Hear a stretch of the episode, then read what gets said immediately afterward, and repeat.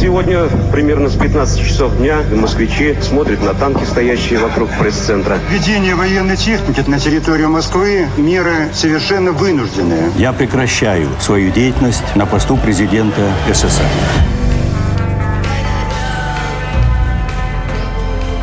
Тридцать лет без СССР. Мой 1991 год. В какой-то момент я набрался наглости и спросил. Я говорю, Михаил Сергеевич, ну вот как вот так получилось? Почему так вот?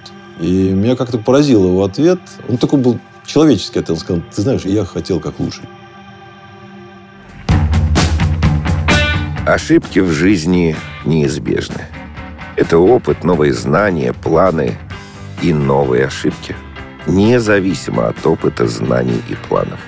Самое сложное сказать другим, что ошибся – потому что стыдно, неловко, некрасиво, да просто страшно называть самого себя дураком и глупцом. Но говорят, что умные люди не боятся глупо выглядеть, и только дуракам страшно.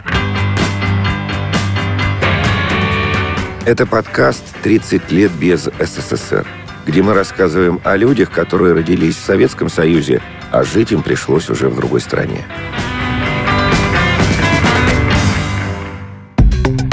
Герой нового выпуска – адвокат Павел Астахов. После службы в армии он пошел учиться в высшую школу КГБ. Специализировался на Швеции. Их называли «Горбачевский набор». Он поступил в 1986 году сразу после 27-го съезда КПСС, когда Михаил Сергеевич объявил курс на демократию и гласность. И задача тогда ставилась иная – не только получить профессию – но и изменить отношение к органам безопасности. Школу он закончил в июле 1991 года и фактически выйти на службу не успел. После выпуска уехал с семьей в отпуск, а вернулся в августе в другую реальность. Он говорит, что коммунистическая идеология его не устраивала. В советской системе человек не был свободным, приходилось все время приспосабливаться – во время обучения в высшей школе вы общались с носителями языков? Выезжали за границу? Нет, конечно. Любой выезд за границу был запрещен, общение с иностранцами было запрещено. То есть не то, что запрещено. Допускалось, когда мы обслуживали, например, мероприятия, в том числе выставки происходили международные в Центре международной торговли, в экспоцентре на Красной Пресне. Нам рекомендовали ходить на такие мероприятия, если мы даже не обслуживали их, но в свободное время могли посещать и общаться. Но каждый раз после такого общения мы должны были составить справочку соответствующую, написать там с тем-то, тем-то общался и так далее. Это все было, и это, в общем-то, ну, понятно, вы сотрудник специальных служб, вступаете в контакт с иностранцем. Понятно, что иностранцы как-то сопровождаются там за ними тоже осуществляется определенный контроль, наблюдение и так далее. И вдруг вы попадаете в поле зрения. И что дальше? Наши смежники, скажем так, которые ведут наблюдение, видят, что подходит какой-то человек, общается, что он там. Может, он передает секретную информацию. Да. Поэтому просто это все было определено приказами, соответствующими инструкциями. Ну, писали заявление, там, справочку такую, что да, был контакт с таким-то, таким-то, и все. Но это нужно было делать по той простой причине, что неживой язык язык, вот как бы выученный в четырех стенах, да, в замкнутом помещении, он не может быть у тебя в активе. Поэтому помимо того, что мы слушали лингофонные курсы, озвучивали фильмы и так далее, мы еще, конечно, немножко общались по возможности. А так впервые я в Швецию выехал через 15 лет только. Да, после окончания высшей школы, вот уже в 2006 году я попал в Швецию, в Стокгольм, и моя жена удивилась, как я ориентировался в центре Стокгольма. Говорит, сейчас мы пойдем вот на эту улицу, здесь вот самый старый ресторан, здесь сейчас к дворцу выйдем. Она говорит, подожди, как, как ты же здесь не был никогда? Я говорю, так нас по карте учили. Я, эту всю карту Стокгольма на память знал. Во сне приснится и скажу, как выйти. А вы же, будучи студентом, уже женились, да, в 87 году? Да. Вам приходилось как-то подрабатывать, ну, чтобы обеспечивать свою семью? Очень хороший вопрос, потому что вот смотрите как, ведь там та же перестройка, новые веяния, изменения государственной политики касалась нас не только, скажем так, в общественной сфере, социальной, политической, но это еще и материально било. Потому что когда в 1987 году был известно издан указ о кооперативах, и кооперативное движение начало развиваться, моментально что произошло? Инфляция, удешевление рубля, И наша стипендия, которая считалась очень высокой, потому что я учился на отличный, и как отличник я получал стипендию 132 рубля. Да, инженер 110 рублей получал базовая ставка. Но в 88-89 году уже 130 рублей было мало для того, чтобы кормить семью и ребенка. Я, например, не мог на эти деньги прокормить ребенка, потому что у него были некоторые врожденные там заболевания. Ему нужно было специальное питание. И вот, чтобы купить это питание специальное, я ехал перед учебой в 7 утра занимал очередь, в 8 утра на учебу, в перерыве я убегал, благо это недалеко, там была одна станция метро, забирал это детское питание, и на это уходила вся моя стипендия. И мы ставили вопрос перед нашим начальством о том, чтобы нам разрешили подрабатывать, потому что слушателям высшей школы КГБ СССР не разрешалась подработка. То есть ты не имел права нигде совмещать, работать. Ребята втихаря работали сторожами, дворниками, ну, понятно, по чужой трудовой книжке, как-то там в ночное время, разгружали вагоны, ходили, как все студенты. А что делать? Как кормить семью? Но мы уже, э, вот, кстати, новое поколение, да, чем отличалось? Мы уже просто пришли в портком, пришли на факультет, и поставили вопрос, написали коллективное письмо, что мы не можем скрываться. Зачем мы будем нарушать приказ запрещающий, да? когда можно поставить вопрос правильно и решить его. И вот тогда, уже на третьем курсе мы были, это был, соответственно, 88-89 год. Был издан приказ председателя КГБ, который, да, разрешил слушателям, начиная с третьего курса, подрабатывать. За исключением сфера торговли, сфера общественного питания, то есть в ресторанах, и такси. Вот. То есть нельзя было таксистом подрабатывать и так далее. Я как сейчас помню. Я от счастья от этого. Был период, я работал на четырех работах. Ночью я сторожил химчистку, которая у меня была во дворе. Я брал учебники с собой, уходил на ночь в эту химчистку, готовился, там спал. Там же я убирал двор вокруг химчистки. То есть я работал сторожем и дворником. У меня было две зарплаты, 75 и 100 рублей платили. Дальше, третье место. Я, поскольку я учился на отлично, с третьего курса нам разрешали э, самоподготовку. Отличники не проходили в стенах э, учебного заведения. То есть три часа занятия закончились, мы уехали. А те, кто не отличники, они до шести часов занимаются. Тут стимулы были, да, повышенные стипендии, освобождение от этой обязательной подготовки. В три часа я уезжал, я ехал на университетский проспект, и там строился магазин э, «Весна», тогда этот Стокман был. Наш бывший выпускник ушел работать в совместное предприятие с финами. И он нам давал работу. Он нанимал ребят, крепких, молодых, которые помогали на стройке там, кирпич носить, бетон мешать, ломать какие-то стены, там, подвалы какие-то мы ломали и так далее. Вот это наш выпускник был. И он прям э, предложил, и мы туда ездили, там платили очень хорошо. Там платили 400 рублей. Да, это было много. И четвертое место работы у меня появилось в субботу и воскресенье. Начали открываться вот с 89 -го года в Москве появились новые развлекательные центры. Это видеосалоны, телевизор, видеомагнитофон, куча народу. Видеомагнитофон в Советском Союзе считался большой редкостью.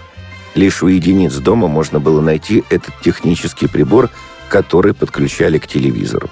Вставляли кассету, позже ее заменил DVD-диск, и смотрели фильмы в тесной компании.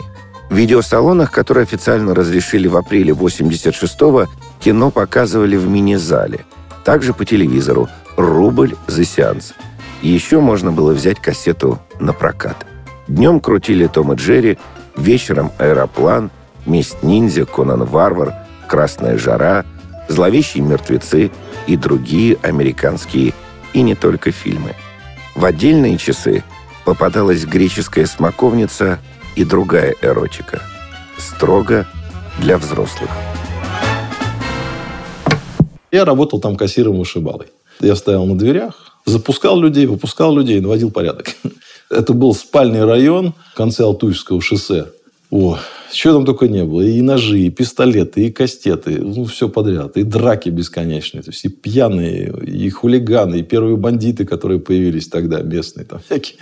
Это все было. Но зато за день платили 25 рублей. То есть, суббота, воскресенье. Я вот с обеда уезжал до позднего вечера. В 11 часов я запускал последний сеанс. Там оставался этот киномеханик, видеомеханик. А я шел, расклеивал афиши на следующую неделю там. И уезжал домой. То есть я на четырех работах вот где-то год работал. И тогда я уже как смог содержать семью.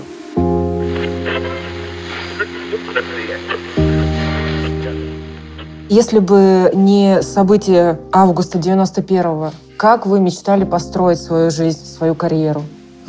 Ну, слагательное наклонение же не бывает у истории, да. Понятно, что были какие-то планы, были какие-то мечты, и, конечно, мне интересно было разведнаправление, мне интересно было работать по линии разведки, а тем более я сдал экзамены, а не только я. Для тех, кого отбирали на дальнейшую вот такую карьеру, они должны были пройти еще обучение в определенном заведении. Туда надо было сдать экзамены, пройти очень сложное собеседование. И тесты, которые длились э, три дня разные тесты, вот эти собеседования. И не только сам человек, а еще его семья. Даже мой сын, которому тогда было уже 4 года, да, мы приводили его. С ним разговаривали, смотрели на него. Да. Моя жена проходила собеседование, тесты. Вот, то есть нас вот прям отобрали, все. И нас таких вот с курса было три человека всего. И мы все прошли, мы поступили. Я знал, что у меня такое распределение будет. Но когда случился путь, и когда я приехал туда уже вот кадровикам к тем, они сказали, забудь, все, все планы рушатся, мы сами не знаем, что будет завтра, нас сейчас реорганизовывают, тут что-то такое происходит. Это действительно было такая полная растерянность и отсутствие какой-то вот внятной перспективы. А поймите, что вот тот момент, мне же каждый день нужно было думать, чем я кормить буду своего ребенка и свою семью. Мне никто не помогал. Нам никто не помогал из родителей. Меня жена студентка, у меня маленький ребенок, которому нужно еще там особенное питание. И никто руку не протягивал. Поэтому мне приходилось крутиться и подрабатывать, и думать о том, где я завтра буду работать, а не сидеть там год или два, ждать этого распределения, когда меня куда-то направят. Да, ну, наверное, платили бы зарплату. Но та зарплата, которую мне предлагали, 250 рублей, я уже не мог на эти деньги прокормить вот в тех условиях свою семью. Это правда. Опять же, не из-за того, что там, знаете, как там, погнался за деньгами. Да не за деньгами погнался, а за человеческой просто жизнью. Я пошел учиться сразу, я пошел на бухгалтерские курсы, чтобы освоить другую немножко профессию. Я гуманитарий. У меня юриспруденция, языки, спецдисциплины мне тут уже точно не нужны нигде. Я пошел, бухгалтерские курсы закончил. Я бухгалтерский баланс научился составлять. Вот, потом стал языки учить еще. Испанский, французский. У нас открылась перспектива работы с испанскими там, компаниями и так далее. То есть набирали, набирали, набирали вот этот жизненный опыт, знания, образование, все вместе для того, чтобы как-то вот держаться на плаву, чувствовать себя уверенно. А так бы, ну, можно предположить, что, может быть, я бы работал в Швеции, да, потому что хорошая страна, интересная, спокойная. Я вот уже, даже будучи уполномоченным, еще туда два раза ездил в Швецию, общался и с послом с нашим, там, и с нашими коллегами. Ну, так какая-то была ностальгическая нотка. Я думал, может быть, где-то я бы здесь как-то работал. Но это все ведь э, сослагательное наклонение. Это мечты не сбывшиеся. Начало 90-х и вообще 90-е, помимо того, что это лихие, их всех называют лихие а, 90-е. Да, так и есть. Вот вас как изменили эти 90-е? Что пришлось переделать в своей жизни? Ну, начнем с того, что мы в полный рост столкнулись со всеми этими проблемами, потому что, когда я начал работать, еще не стал адвокатом. У меня был период, когда два года я смотрел все-таки профессия юриста, где может быть применима. И в 93 году я только стал уже адвокатом, подал документы, поступил. Но тут за эти два года 91 92 и уже 93 начало. Мы в полный рост столкнулись и с бандитами, и с угрозами. Да, и это все было. И несколько моих знакомых погибли вот так вот просто.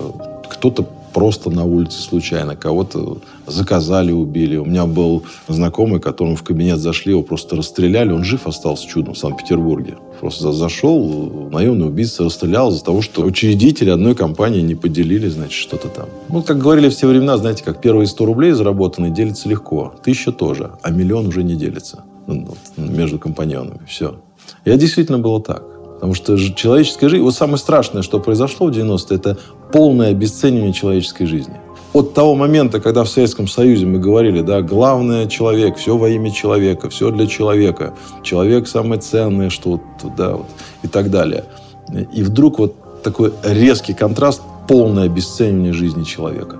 Мешает человеку брать, мешает человеку брать. То есть, и вот в Москве каждый день в Москве стреляли, каждый день. У меня товарищ снимал в Центре международной торговли офис. Ну, тогда офисов не было таких, да, как сейчас, из старых советских. Он говорит, у нас каждый день на парковке, вот, каждый день стреляют, у кого-то увозят, лежат, лежат. Заезжает машина, взрывается, стреляет. Вот так было.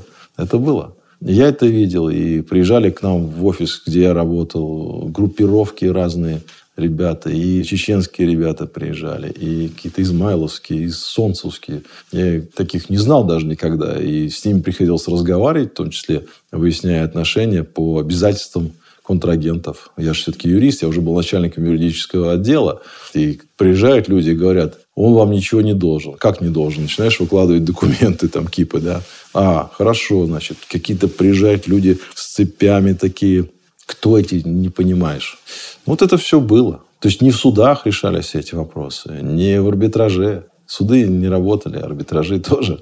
Работали вот эти ребята. И как мы от этого ушли, это, конечно, большое достижение, мне кажется, даже чудо, что вот мы не свалились в эту пропасть, где абсолютное беззаконие и решение по понятиям, а не по закону.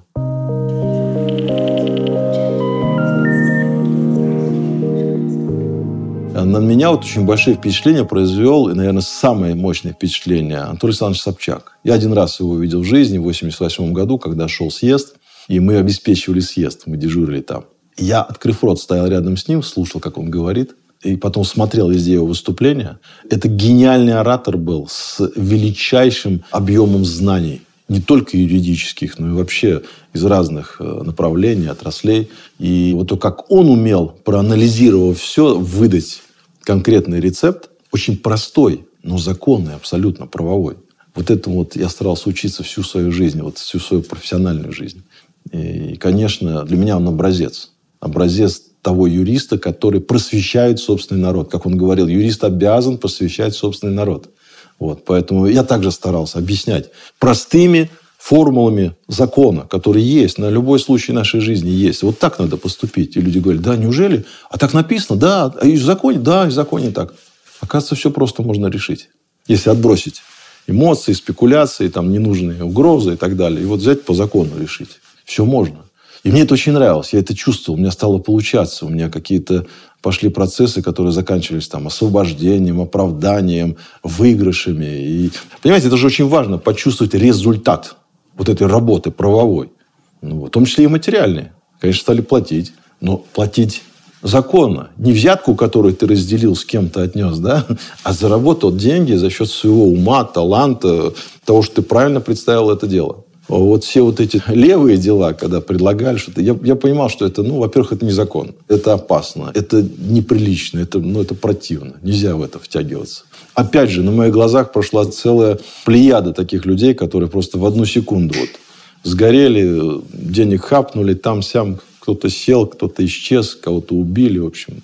Это вот все это 90-е наши. Про 91 год. Не было ли опасения, что вот вас могут призвать, например, приехать и защищать Михаила Сергеевича? На самом деле мы как бы готовы были, потому что ведь те события, которые начали раньше еще развиваться, с 88 года ведь начались такие волнения, как раз вот Тбилиси, Азербайджан, Фергана, нас регулярно поднимали по тревоге, сажали на несколько дней в полной экипировке, вооружении. Мы сидели и ждали приказа, куда лететь. Вот. Но мы были как бы последний резерв потому что там летали войска особого назначения, наша дивизия особого назначения внутренних войск в основном на эти операции. А мы были как последний резерв уже.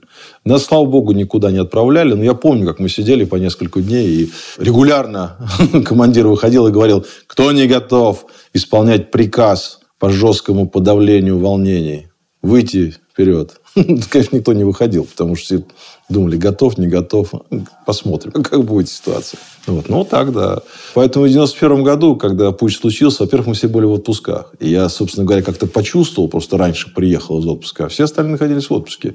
И те, кто вернулись, приказ был простой – сидеть дома и ждать. Мы готовы были. Я же говорю, я очень хотел поехать к Белому дому. И мы обзванивали друг друга, и после этого звонил начальник, говорил, не смей, приказ. Приказывает тебе командир твой, подполковник. Да, неисполнение приказа – это преступление для военного человека. У меня погоны на плечах. Поэтому, ну, так получилось. С другой стороны, вот понимаете, даже к этому моменту, когда мы смотрели то, что делает Горбачев, чем мы отличались, опять же. Прошла 20-я партконференция, известная, когда Борис Николаевич выступил против Политбюро, против Горбачева там, и так далее. Это известная фраза «Борис, ты не прав». И мы обсуждали это. И мы обсуждали это в рамках собраний, в том числе и партийных, у нас на факультете, на курсе. И наша позиция отличалась даже от наших начальников. Понимаете, да, вот это вот наш, почему Горбачевский набор вроде как, да, но мы уже пропитались этим вот демократическим духом новых веяний, и мы поддерживали Ельцина. У нас большинство поддерживало Ельцина, что не поощрялось совершенно нашими начальниками. В тот момент я Борис Николаевич поддерживал, потому что было понятно, что он борется со старой системой и борется открыто. Потому что вот он человек был, который открыто выходил и боролся. Абсолютно не интриган, абсолютно понятный человек, прямой, как выстрел из трехлинейки. В этом была его и сила, и слабость одновременно. Потому что в политике, конечно, побеждает непрямой человек. Это я знаю, как человек, который тоже поработал 7 лет, и я, я, наверное, от этого и пострадал, потому что я всегда... Надо проблему решать, грудью вперед и пошел. Как говорил наш начальник курса, с открытым забралом. Так и здесь. И Ельцин был такой. И мне это близко было. Я понимал, что по порыву души, понимаете, по зову сердца надо вперед. Так мы были воспитаны. Это вот, кстати, лучшее, что мы взяли, наверное, из советской идеологии, из советских времен. А спустя время ваше мнение о Ельцине изменилось? Ну, конечно, но оно не сильно изменилось с точки зрения того, что я понимаю суть человека этого, да. Но я, как сказал, это в тот момент это была сила, то, что он не побоялся ни ареста, там, ни убийства. Он вышел на площадь, он стоял на этом броневике и так далее, как, как Ленин в апреле 17-го. Но в этом была и слабость. А что еще он мог предложить? Ну, хорошо, да, отстояли демократию молодых. А что дальше? Реформы, которые он доверил кому? Тем, кто, ну, фактически ведь приватизация, которая началась, это чековая приватизация, это был большой обман с целью перераспределения всех накопленных за все время советской власти, да и не советской власти вообще, за всю историю России накопленных. Потому что и советская власть забрала те же, извините, металлургические заводы на Урале, которые там Демидовы создавали, правда? Это все то же самое было. И вот эту мощь российской всей индустрии перераспределили несколько человек, выкинув эти чеки приватизационные, которых никто ничего не понимал в этом. И мы увидели сразу там вот эти семиолигарщину, как тогда называлась, семибанкирщина. Ниоткуда выросли эти воротилы банковские, олигархи появились, которые потом все кого посадили, кто разбежался по разным странам, по всему миру. А вот что произошло. И что Борис Николаевич это не видел, не знал? Знал, видел, но он не знал другой модели. Ему предлагали эту и убеждали, что так и надо. А он верил. Поэтому вот эта вот прямолинейность и наивность, она, к сожалению, злую шутку сыграла. Вот. Я хорошо к нему отношусь как к человеку. Но э, в тот момент, конечно, он совершил очень важный и очень мужественный шаг, когда в 2000 году ушел в отставку. Потому что это же было практически впервые за всю историю России послереволюционной, правильно? То есть никто не уходил сам. Всех выносили вперед ногами. И вот претензия к вот этим политикам, что Горбачеву, что Борис Николаевич, как раз в этом. Что вы, разрушая, создавая нечто новое, не трансформировали то лучшее, что было. А нужно было продумать все эти механизмы. Нужно было мягко переходить к этому.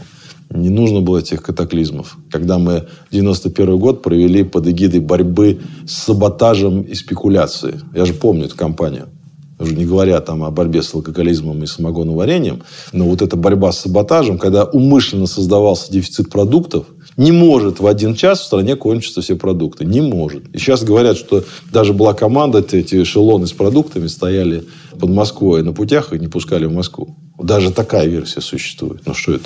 Для чего? Для того, чтобы голодный народ быстрее политические решения принимал? Для того, чтобы быстрее проголосовал? Ну да, это известная вещь, конечно. Хлеба и зрелище не даете хлеба, значит, надо быть послушными, чтобы вас накормили и так далее. Ну, то есть, э, конечно, легко это сейчас оценивать, поскольку это было, и не сам ты это делал. Но ошибки были, и, к сожалению, нам сейчас приходится расхлебывать все вместе. А в годы перестройки, будучи молодым, вы больше выражали симпатию Ельцину, нежели Горбачеву. А сейчас вот э, как вы относитесь к фигуре Горбачева? Ну, во-первых, я с Михаилом Сергеевичем знаком лично. Познакомились мы очень интересно, когда я вел одно дело уже как адвокат. Наследственное дело. И вдруг в какой-то момент задается звонок. Алло, это Михаил Сергеевич Горбачев. Павел, привет. Я думаю, кто-то шутит. Грушевский, что ли, меня разыгрывает. Он говорит, не-не, это, это Михаил Сергеевич. Там вот ты дело ведешь, я хотел поговорить. И мы так познакомились. Действительно, было дело такое. Его друзья оказались там близкие. А в какой-то момент я набрался наглости и спросил. Я говорю, Михаил Сергеевич, ну вот как вот так получилось? Почему так вот? И меня как-то поразил его ответ. Он такой был человеческий ответ. Он сказал, ты знаешь, я хотел как лучше, честно говоря. Вот как я вот думал. И я понимаю, что это не вина его, это его беда. Ну, просто он не мог охватить вот своим опытом, своим сознанием, своим образованием, которое у него было на тот момент. Вот, ну, каждый человек же определенный багаж имеет. А его просто не хватало для того, чтобы охватить смысл и понять масштаб происходящей катастрофы и перемен, за которые он отвечает. Понимаете? Не мог. И рядом никого не было, видимо, кому бы он мог довериться и кого бы он мог послушать. Вот эта проблема была. Я понимаю, что он хотел как лучше. Как и Борис Николаевич тоже хотел как лучше. Да и все мы, да? У нас что-то происходит, у меня ребенок нашкодил, честно говорит, папа, я хотел как лучше. Вот ну как? Мы все хотим как лучше. Но для того, чтобы сделать лучше, действительно, надо, чтобы рядом были еще люди. Несколько мнений должно быть. Поэтому здесь я не могу ему в лицо бросать эти упреки, потому что это уже все случилось. Случилось так, как он видел. Он был руководителем, он за это отвечает. Он за это отвечает, несет личную ответственность за то, что произошло. За то, что упразднили Советский Союз вопреки воле 70% населения Советского Союза. За то, что потом войны начались. Вот это все не было продумано. Потому что политик, а руководитель государства тем более, должен продумывать все не на два шага вперед, а на сотню шагов вперед и на сотню лет вперед. Вот проблема, мы все видим горизонт и считаем, что там кончается Земля. Несмотря на то, что все знают, что она круглая. Но мы видим край Земли всегда. А настоящий руководитель, он смотрит за линию горизонта. И вот так вот на 360 смотрит. И как это все произойдет, как эта Земля повернется, каким боком, что там дальше будет. И смотрит на сто лет вперед, где будет Россия. Ну, для этого надо родиться гением или много учиться.